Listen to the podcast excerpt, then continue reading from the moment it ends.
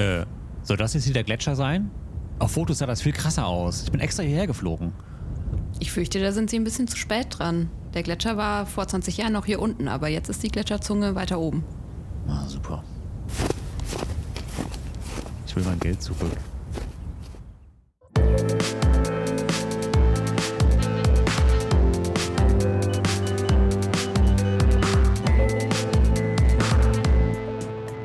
Antwort ist immer ein Stück des Weges, der hinter dir liegt.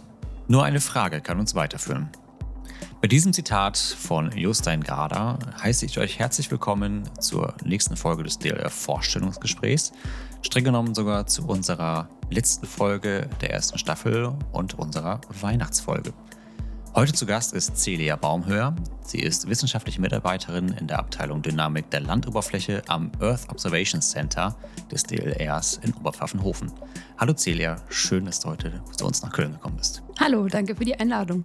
Der Standortname suggeriert es schon. Du bist aus Bayern angereist, kommst gerade wahrscheinlich aus einem Schneegestöber. Ähm, wie war deine Anfahrt? Sehr entspannt. Die Bahn war fast pünktlich und ähm, es hat alles geklappt wie geplant. Da kann man ja fast mal klatschen. Fast pünktlich heißt?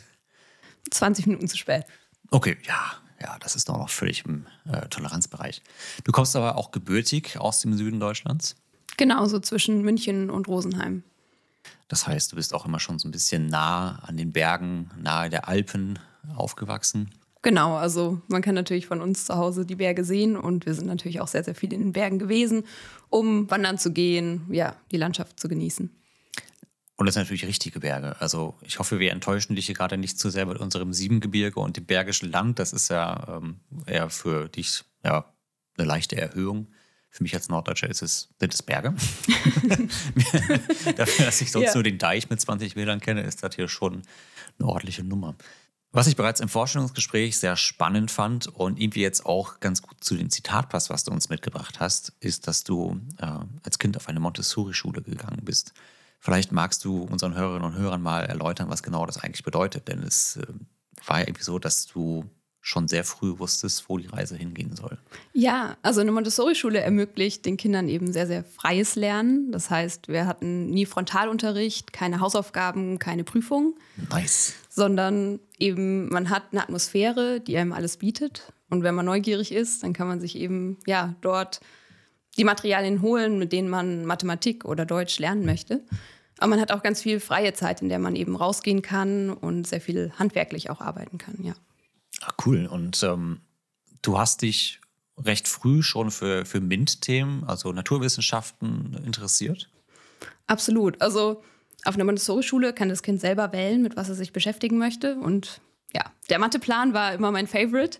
Und ähm, ja, Deutsch, da mussten die Lehrer dann manchmal schon so sagen, ja, möchtest du dich nicht auch damit mal beschäftigen? Nö.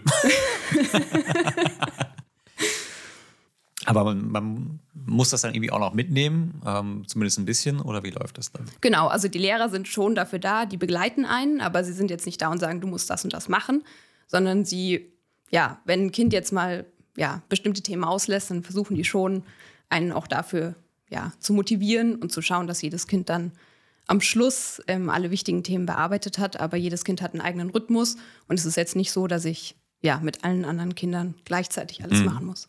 Das ist also wahrscheinlich so ein bisschen wie, wie man das aus, aus Estland eventuell kennt, wo es eigentlich ein Lernziel im Grunde gibt, aber der Weg dahin im Grunde so ein bisschen freigestaltet werden kann. Hauptsache am Ende der x Jahre ist das Lernziel erreicht. Genau, und es ist eben auch so, dass man eine Klassenmischung hat. Also das heißt, ja, Kinder aus der ersten Klasse und aus der vierten Klasse ähm, ja, sind zusammen. Und wenn ich etwas nicht weiß, dann muss ich nicht unbedingt zum Lehrer gehen. Ich kann auch einfach ja, zu Schülern gehen, die schon bisschen weiter sind und sie fragen, wie was funktioniert. Cool, also da wird man auch schon sehr auf, auf Teamwork ein Stück weit geprägt. Absolut, ja. Stark. Um, ähm, was war denn deine Lieblingsnaturwissenschaft in der Schule? War es Mathematik oder war das nur eine von vielen? Mm, wahrscheinlich Biologie. Das habe mhm. ich sehr, sehr gerne gemocht, ja.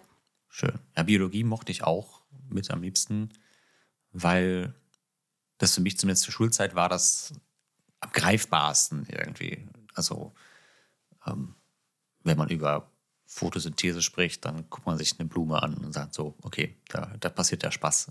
Genau, ja. Aber gut, ich bin, halt, ich bin kein Naturwissenschaftler, deswegen äh, bin ich da für die, für die seichten Einstiege in die Naturwissenschaften sehr zu haben. Und hattest du immer zum Ziel, dass du auch Wissenschaftlerin werden möchtest? Stand das früh für dich fest? Mm, wirklich Wissenschaftlerin zu werden, stand nicht fest, aber ich habe schon gemerkt, dass mich Naturwissenschaften unglaublich faszinieren mhm. und dass mich irgendwie fasziniert, zu verstehen, wie die Welt funktioniert. Deswegen ja, war für mich irgendwie auch immer klar, dass ich studieren möchte, mhm. auch wenn ich jetzt auf einer Schule war, die vielleicht noch gar kein Abi anbietet. Ähm, genau. Und deswegen habe ich mich auch viel mit den Themen beschäftigt. Das Abitur hast du dann aber auf einer anderen Schule machen müssen? Genau. Also es ist so, auf der Montessori-Schule, ähm, dadurch, dass man ja keine Noten hat, muss man als externe Person an einer ganz normalen Hauptschule sein Quali machen. Und ähm, wenn die Noten passen, dann kann man eben die mittlere Reife nachholen. Und ähm, dann muss man auf eine Übergangsklasse gehen, auf ein ganz normales Gymnasium. Und dann, genau, kommt man irgendwann bis zum Abitur. Und mit dem Abi in der Tasche hast du direkt angefangen zu studieren? Ähm, fast. Wir waren der neu letzte G9-Jahrgang. Und ähm, dann hatten wir so ich weiß nicht, fünf Monate Freizeit. Da bin ich als Au pair nach Dublin gegangen.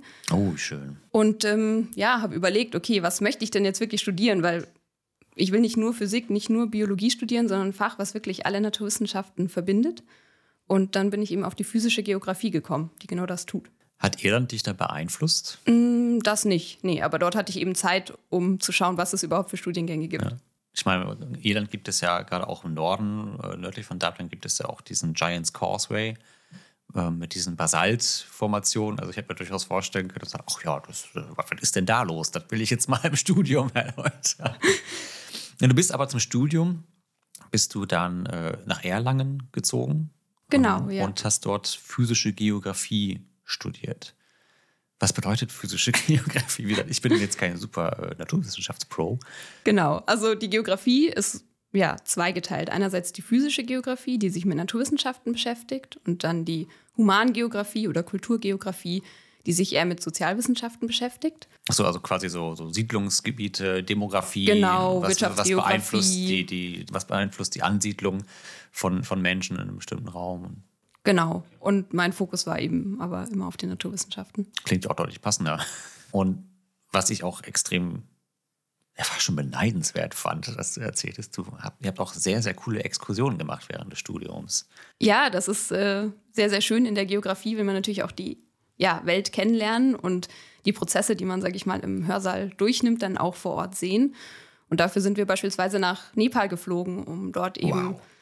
ja, im Himalaya uns anzuschauen, wie eine Straße ja, das Leben der Bevölkerung dort verändert hat ist aber ja schon fast wieder sozialwissenschaftliche ähm, Geografie. Genau, also das war, das war ein ähm, Schwerpunkt und das andere war, sich anzuschauen, wie ja, Ufererosion sozusagen dort ja, stattfindet und welchen Einfluss das auf das Dorf hat. Und ähm, ja, das war sehr, sehr spannend, wirklich vor Ort zu forschen. Da liegt natürlich die Frage nahe, habt ihr auch einen der großen Berge bestiegen? also keine der 8000er, ähm, das nicht. Wir haben trotzdem den Mount Everest gesehen oder eben auch Annapurna. Wie war das? Sehr, sehr beeindruckend. Also wir waren im Kaligandaki-Tal, das ist das tiefste Tal der Erde. Und da schaut man dann wirklich, ja, von sehr, sehr weit unten auf die großen 8000er. Sehr, sehr beeindruckend. Wie, wie groß ist der Höhenunterschied da zwischen Tal und, und Gipfel in etwa? Ähm, maximal, glaube ich, so fast zu den 6000 Boah. Meter, deswegen tiefstes Tal der Erde. Wow. Ja. Puh, okay. Das stelle ich mir. Also, also man steht natürlich nicht direkt an der Felswand, aber nee, so, nee, aber ähm, wenn man sich die Topografie anschaut, ja. Ja, da bin ich wieder bei meinem Flachland-Tiroler Leben als Norddeutscher. Also ich glaube, ich wäre einfach umgekippt. Wahnsinn. Und nach deinem Studium in physischer Geografie hast du noch ein Master angehängt in, und das freut mich natürlich wieder sehr, äh, hier in Bonn im genau, Rheinland. Ja. Was hast du da für ein Master dran gehängt? Das war ein Geografiemaster. Ähm, die Spezialisierung hieß Umweltsysteme im Wandel. Mm, Im Endeffekt war das wirklich so, im Master kann man sich ja viel mehr spezialisieren. Ja. Da hat man aus dem Bachelor weiß man schon, welche Themen interessieren mich. Und ich wusste einfach, ich möchte gerne mich weiter mit Geomorphologie beschäftigen und ich möchte mich mit der Fernerkundung beschäftigen. Ah, und ähm, ja. genau, das war eben einfach die Uni, wo diese beiden Schwerpunkte angeboten wurden. Das geht ja jetzt schon sehr in die Richtung dessen, was du jetzt beim DLR machst. Wie bist du denn aufs DLR überhaupt aufmerksam geworden? Also wenn man sich mit der Fernerkundung beschäftigt, dann wird man schon auch darauf aufmerksam, dass das DLR natürlich sehr, sehr gute Arbeit in dem Bereich macht. Und dann bin ich auf die gekommen, okay, Naturgefahren und Fernerkundung, perfekt. Ich würde gerne in die Abteilung für Georisiken am DLR gehen und dort ein Praktikum machen. Und das hat auch geklappt?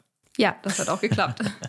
und konntest du direkt an das Praktikum anschließend dann auch eine, eine Stelle ergattern im DLR oder war dazwischen noch eine Pause? Es war eine kleine Pause. Erstmal musste ich die Masterarbeit machen. Die mhm. konnte ich zum Glück auch am DLR machen. Und ähm, dann hatte ich eine kurze Pause und habe angefangen zu arbeiten, habe aber sehr schnell gemerkt, dass ich viel lieber promovieren möchte. Mhm. Und ähm, ja, dann war eh gerade eine Stelle frei und ähm, ich wurde gefragt, ob ich mir das vorstellen könnte und das hat geklappt. Also hast du quasi eine, eine dieser Doktorandenstellen im DLR ähm, inne gehabt und hast mit, also im Rahmen des DLRs äh, promoviert? Ja, genau. Cool, sehr schön. Was genau du jetzt eigentlich am DLR machst, das besprechen wir gleich. Erstmal haben wir noch unsere äh, Dad-Joke-Lieblingskategorie, nämlich unsere Forsche Fragen. Hast du Bock darauf? Ja. Forsche Fragen. Okay, beginnen wir mal mit einer Eisbrecherfrage. Eiskratzen oder Kratzeis? Eiskratzen. Schulgong oder Feueralarm? Feueralarm.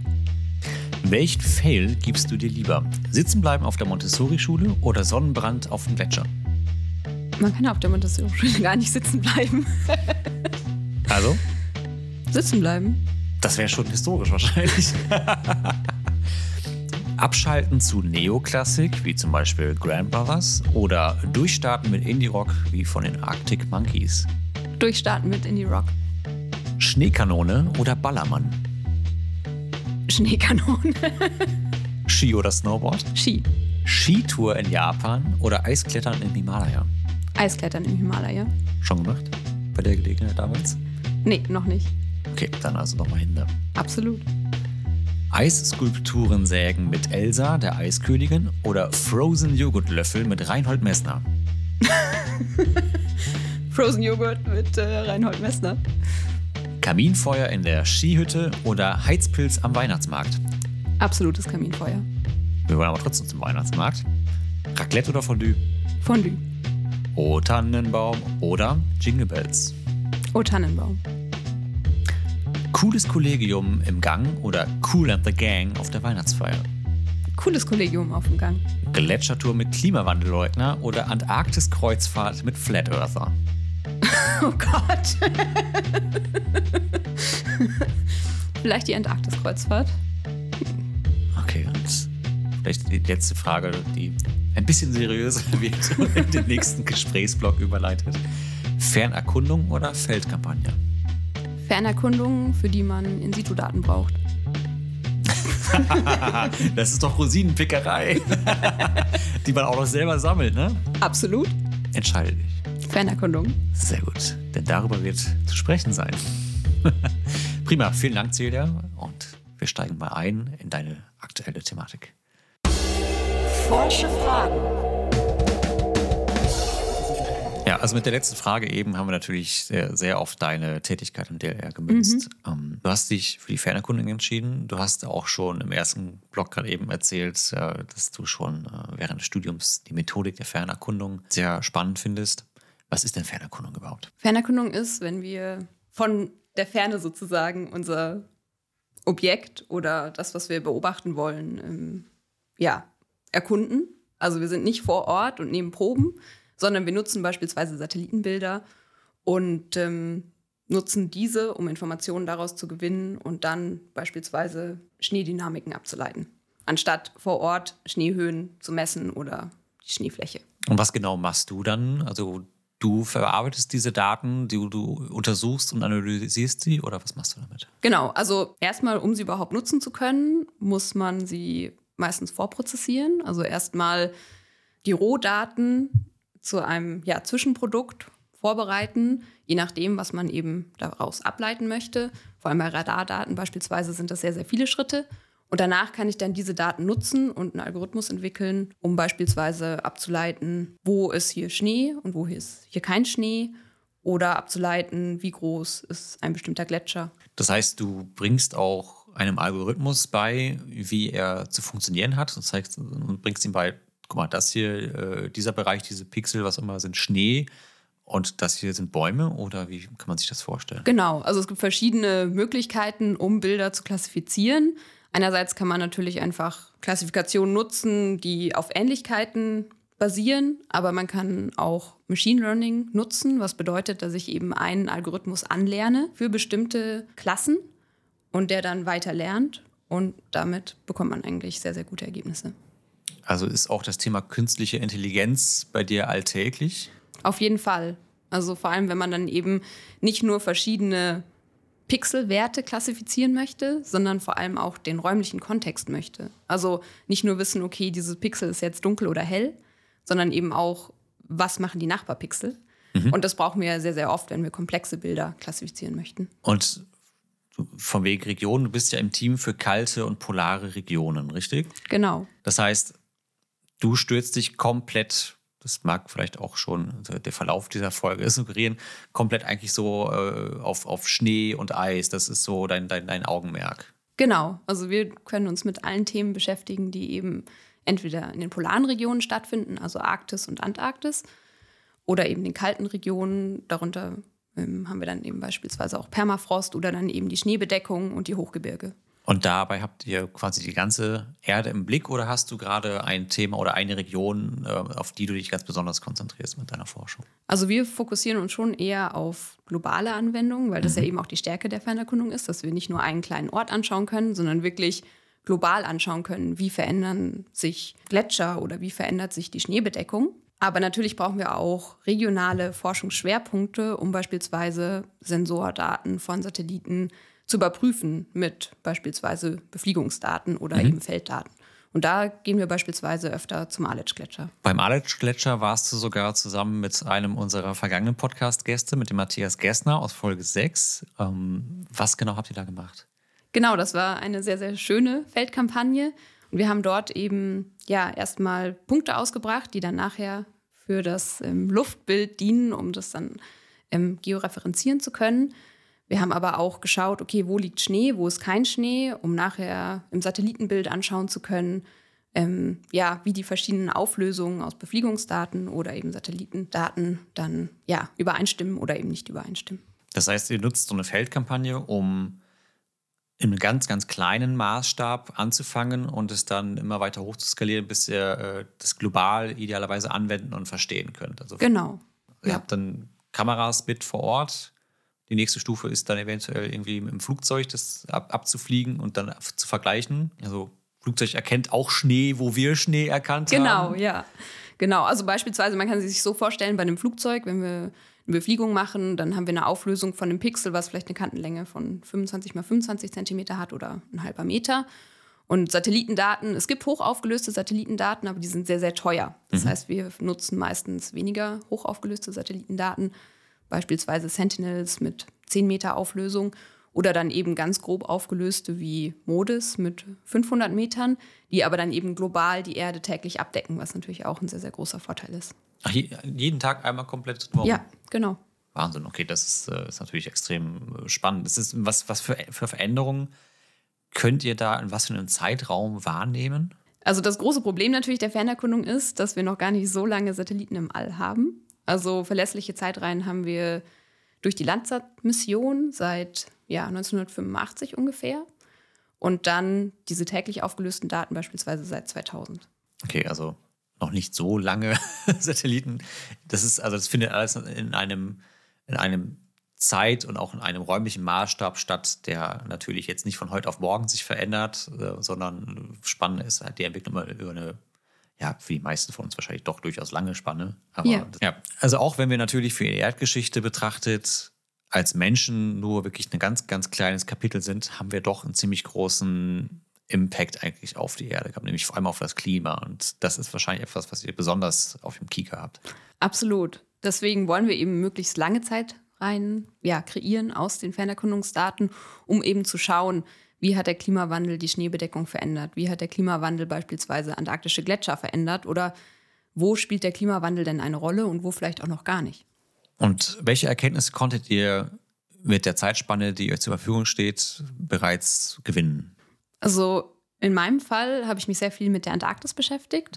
Und ja, da sieht man zwei sehr unterschiedliche Veränderungen. Zum einen auf der antarktischen Halbinsel und der Westantarktis sieht man eben sehr, sehr starke Veränderungen, beispielsweise Eisschelfe, also Eisplatten, die auf dem Ozean schwimmen, sind komplett zerfallen. Und das ist ein Problem, weil die eigentlich normalerweise den Eisfluss zurückhalten. Und wenn die nicht mehr da sind, dann steigt eben auch der Meeresspiegel stärker an. In der Ostantarktis hingegen, ja, sieht man noch nicht so große Veränderungen. Und auch der Masseverlust ist noch plus minus null. Und ähm, ja, es ist sehr interessant zu sehen, welche Dynamiken uns da trotzdem vielleicht in der Zukunft erwarten werden. Und könnt ihr schon sagen, warum die westliche Antarktis stärker betroffen ist als die östliche? Das ähm, ja, sind sehr, sehr viele verschiedene Faktoren, die da mit reinspielen. Aber vor allem in der Westantarktis sieht man, dass eben sehr viel warmes Ozeanwasser nach oben treibt und dann eben die Eisschelfe von unten abschmilzt. Und dadurch werden sie instabil und ja, brechen dann schneller ab. Jetzt brauche ich aber tatsächlich mal kurz eine geografische Hilfe, wenn man jetzt von Ost- und Westantarktis spricht. Wo genau sind Ost und Westen bei einem äh, Kontinent, der quasi, ja, wenn man auf unsere populären Globen guckt, eigentlich irgendwo unten äh, am Südpol, äh, der ja auch mal hier, mal da ist, ist. Also wo sind dann Osten und Westen? Ist das eine mehr, ist Westen der Bereich quasi an der Spitze Südamerikas Richtung äh, Argentinien? Genau, also die antarktische Halbinsel ist so ein kleiner Zipfel, der sich langzieht, der Mhm. eher so Richtung Patagonien geht.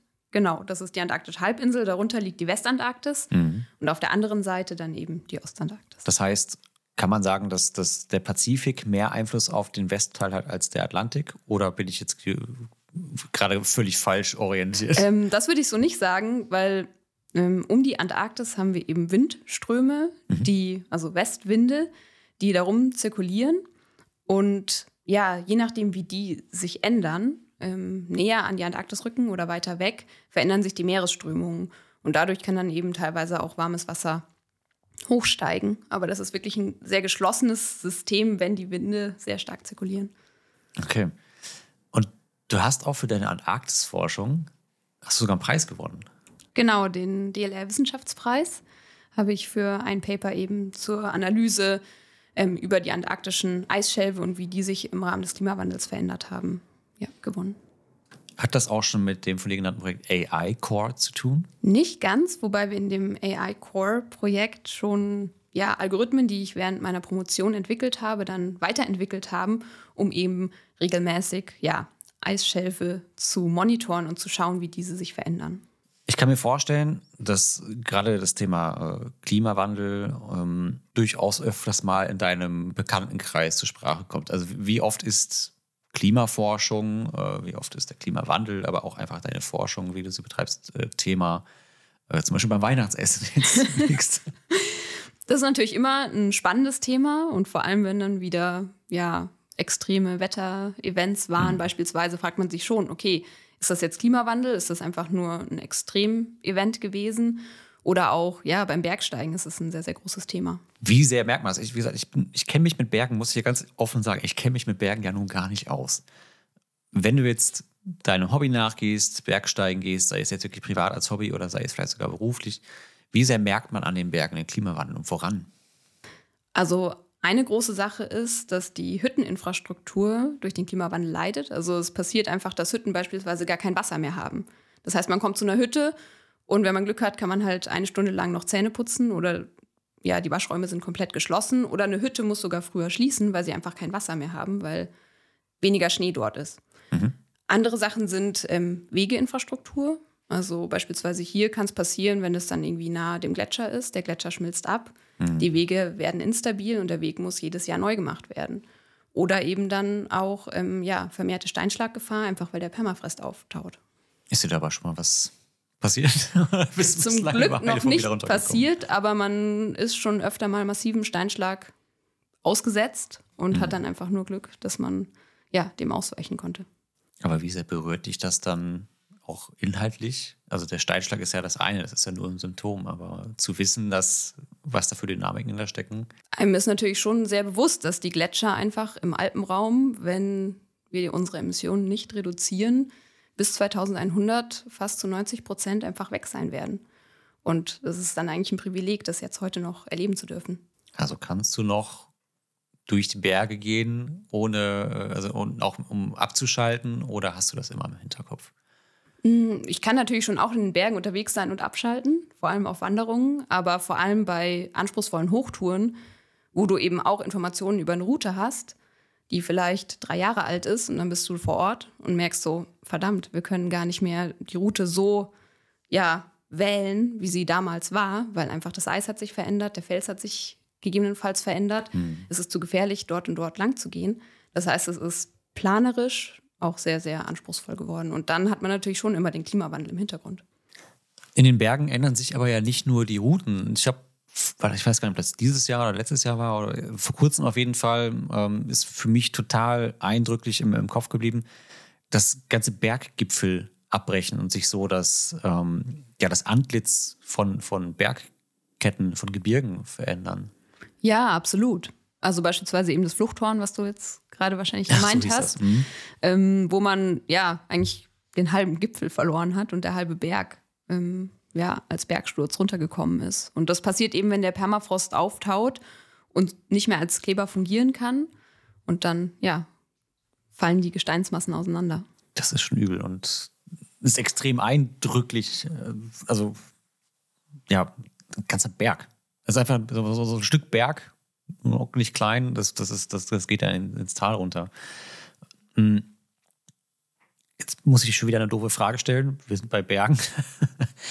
ähm, sind das eigentlich ähnliche Dynamiken dann auch in der Antarktis? Ähm, oder, also, das ist jetzt wirklich sehr, sehr doof hergeleitet, aber Eisberge ist ja schon noch eine andere Nummer.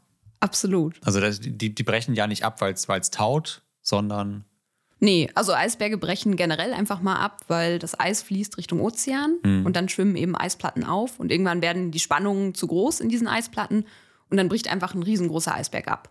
Das ist ganz normal, das ist eine Dynamik, die haben wir lange beobachtet und die ist jetzt nicht mit dem Klimawandel ähm, ja, verbunden. Aber es gibt eben auch ähm, ja, Ereignisse wie beispielsweise, dass Eisschelfe, also diese Eisplatten, komplett ineinander zerfallen und mhm. nicht mehr existieren das ist dann schon dem Klimawandel zuzuschreiben. Und in der Westantarktis sind die Dynamiken nochmal, ja, etwas anders. Da ist es jetzt nicht unbedingt, dass die Eisberge abbrechen, sondern ja, da ziehen sich die, die Fronten zurück. Also die Eisschäbe werden schon kleiner, aber mhm. vor allem eben diese warme Ozeanströmung, die taut von unten die Eisschelfe auf und dadurch geht viel Masse verloren.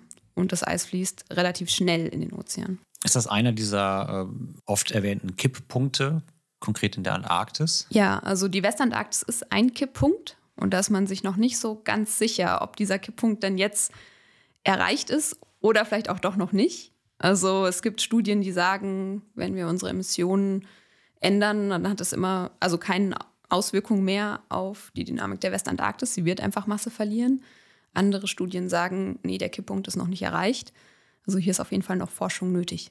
Das heißt, wenn dieser Kipppunkt erreicht sein sollte oder irgendwann erreicht wird, ähm, würde das auch bedeuten, dass Eis abschmilzt in der Antarktis und der, der Meeresspiegel auch steigt? Absolut. Also mhm. wenn Eis, das auf dem Kontinent ist, eben Richtung Ozean fließt und ja, die Antarktis verliert Masse durch ihre Eisschelfe, dann steigt auch der Meeresspiegel. Und das zu einem ja, sehr, sehr großen Maße, wenn wir auf lange Zeiträume schauen. Und da gab es sogar noch in noch jüngerer Vergangenheit neulich eine Meldung, die mich ja durchaus wachgerüttelt hat, könnte man sagen, nämlich dass Australien, dem ähm, südpazifischen Inselstaat, ich glaube Tuvalu ist das, ähm, jetzt zukünftig mehreren hundert Einwohnern dieses zugegebenermaßen sehr kleinen Inselstaat ist, also so viele Leute wohnen auch gar nicht, äh, jährlich Klimaasyl quasi ge äh, gewährt, weil die, also bei denen reicht schon ein geringfügiger Anstieg des, des Meeresspiegels, um irgendwie tatsächlich ja, wie Atlantis quasi zu werden, also wirklich unterzugehen, weil die haben irgendwie vier, fünf Meter über, über dem Meeresspiegel äh, liegt diese Insel und alles, was darauf gebaut ist. Das finde ich schon extrem krass. Also das ist ultra akut, dabei sind eigentlich schon viele Dinge deutlich akuter. Ähm, Oha, ich glaube, wir, wir werden, wir driften ab in, in, in Schwermut. Ähm, ich versuche mal jetzt wirklich ganz, ganz äh, plump und salopp die Kurve zu kriegen. Äh, nicht, dass unsere Hörerinnen und Hörer noch irgendwie eine Träne verdrücken müssen. Aber es ist ein ernstes Thema. Ähm, also da muss man unbedingt drüber sprechen und sich mit auseinandersetzen. Womit wir uns jetzt aber auseinandersetzen wollen, ähm, ist noch ein bisschen Stimmung tatsächlich. Äh, gucken wir mal, dass wir die Stimmung wieder ein bisschen aufweichern. Wir haben nämlich noch unsere Playlist. Ähm, das ist, glaube ich, die ungelanteste Überleitung in allen zehn Folgen zur Playlist. Ja, wie immer sammeln wir in jeder Folge von unseren Gästen drei Songs für unsere Playlist und auch in der Redaktion sammeln wir drei Songs. Liebe Celia, was hast du uns denn für Songs für unsere Forsche Musik Playlist mitgebracht? Der erste Song ist von Bukahara, Bunte Pyramiden. Mhm. Einfach eine geniale Band, kann man ja. richtig gut tanzen zu und ähm, erinnert mich immer an die Zeit in Bonn. Ja, die sind ja auch aus dem Rheinland, ne? Ich glaube aus, aus Köln. Ja, genau. Und da sind sie haben angefangen, als ich meinen Master angefangen habe und jetzt sind sie groß und machen ja geniale Musik. Absolut. Ich habe die dieses Jahr das erste Mal ähm, im Sommer auf einem Festival gesehen ähm, und fand die total super. Also wirklich ganz, ganz tolle Musik. Auch sehr deep, könnte man sagen. Also spannende Texte. Also es lohnt sich also auch auf die Texte zu achten und nicht nur, nicht nur der Musik zu lauschen. Aber beides geht gut. Absolut. Dann Dance on the Mountain von Amber Maya ja, erinnert mich so ein bisschen an die Gipfelmomente, wenn man oben am Gipfel steht. Sehr, sehr schön. das hätte ja fast von uns sein können, hier so, so offensichtlich. cool. Und der letzte Song von Ludovico Einaudi, Elegy for the Arctic. Einfach ein ja, genialer Pianist mit mhm. sehr, sehr vielen tollen Liedern und jetzt thematisch passend habe ich den Song ausgewählt. Hervorragend, ja, sehr niveauvoll. Ähm, das brechen wir doch mal wieder, indem wir mit unseren Redaktionssongs kommen. Wir haben nämlich von Queen Under Pressure. Ähm, Druck ja, existiert ja auch äh, in Bergen und am Eis und äh, die, äh, die berüchtigte Zeile: Ice, Ice, Baby. Ja. Naja, dann haben wir von Ice Cube, ähm, You Know How We Do It. Und ja, konnten wir nicht liegen lassen, gerade bei dem Folgentitel aus dem Disney-Film Frozen, Let It Go. Jetzt sind wir auch schon fast am Ende unserer Folge angekommen und wie immer wagen wir den Blick in die Zukunft. Wie blickst du in die Zukunft? Vielleicht gibt es konkrete Kampagnen, konkrete Missionen, auf die du dich freust? Oder blickst du sogar noch in die weitere Ferne, skeptisch, hoffnungsvoll? Ich würde sagen, positiv blicke ich in die Zukunft. Ich freue mich jetzt erstmal sehr, dass wir im Februar und März nochmal eine Aletsch-Befliegung machen werden. Findet diese Befliegung eigentlich dann auch wieder mit dem äh, Flugzeug des DLR statt, mit der DO 228, so diesem FSA-Anbau, der dann. Genau, dieses Flugzeug wird involviert sein und eben auch wieder eine Stemme mit der Max-Kamera. Das ist so ein Segelflieger, ne? Ja. Cool. Ja.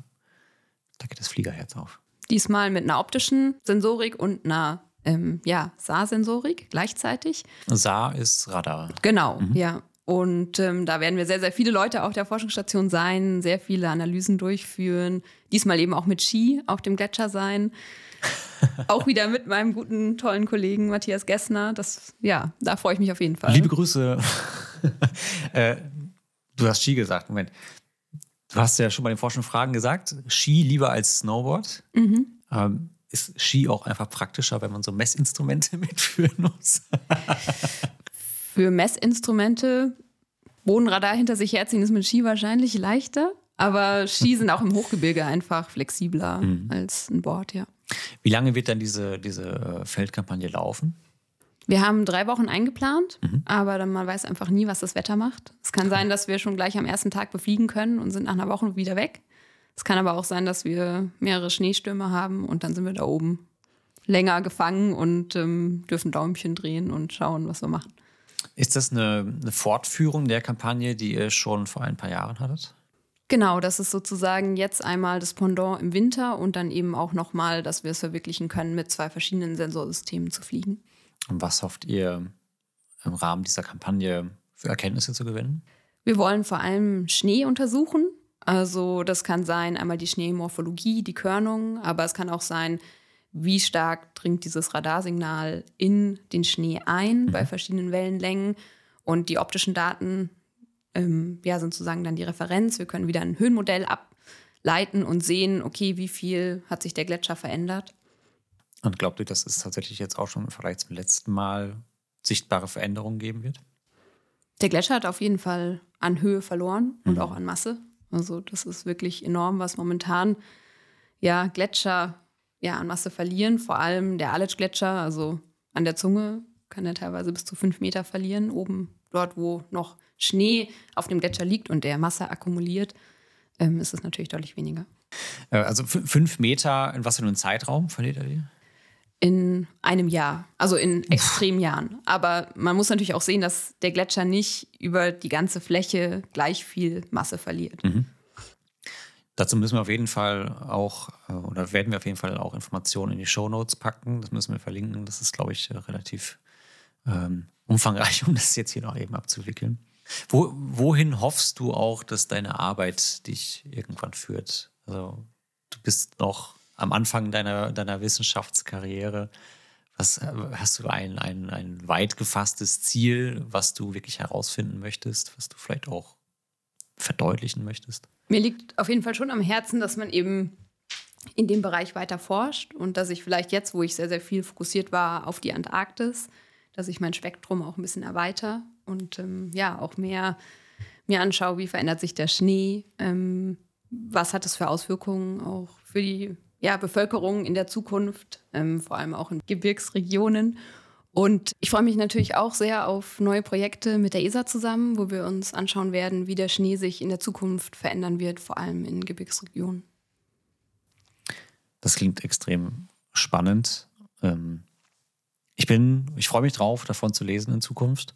Und ich glaube auch, dass jetzt äh, demnächst äh, während der Feiertage beim Essen mit der Familie bestimmt da schon viel nachgefragt wird.